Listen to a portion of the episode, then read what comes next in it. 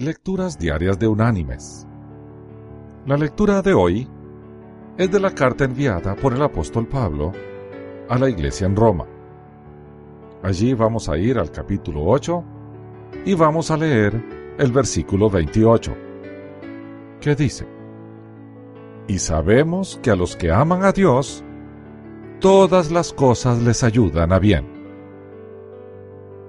Y la reflexión de este día se llama Fijar la mirada. Un sabio decía que nuestra forma de pensar se congela y nos quedamos recorriendo siempre los mismos caminos, pues la mente se fija a las cosas que pensamos. Hoy en día, este fenómeno se conoce como paradigma.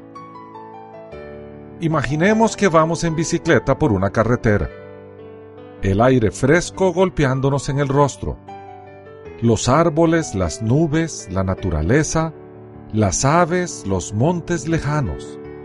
Imaginemos que de pronto vemos una gran piedra en medio del camino. Si fijamos toda nuestra atención en la piedra, es decir, en el obstáculo, por más que solo ocupe un breve espacio en la carretera, terminaremos chocándonos con ella.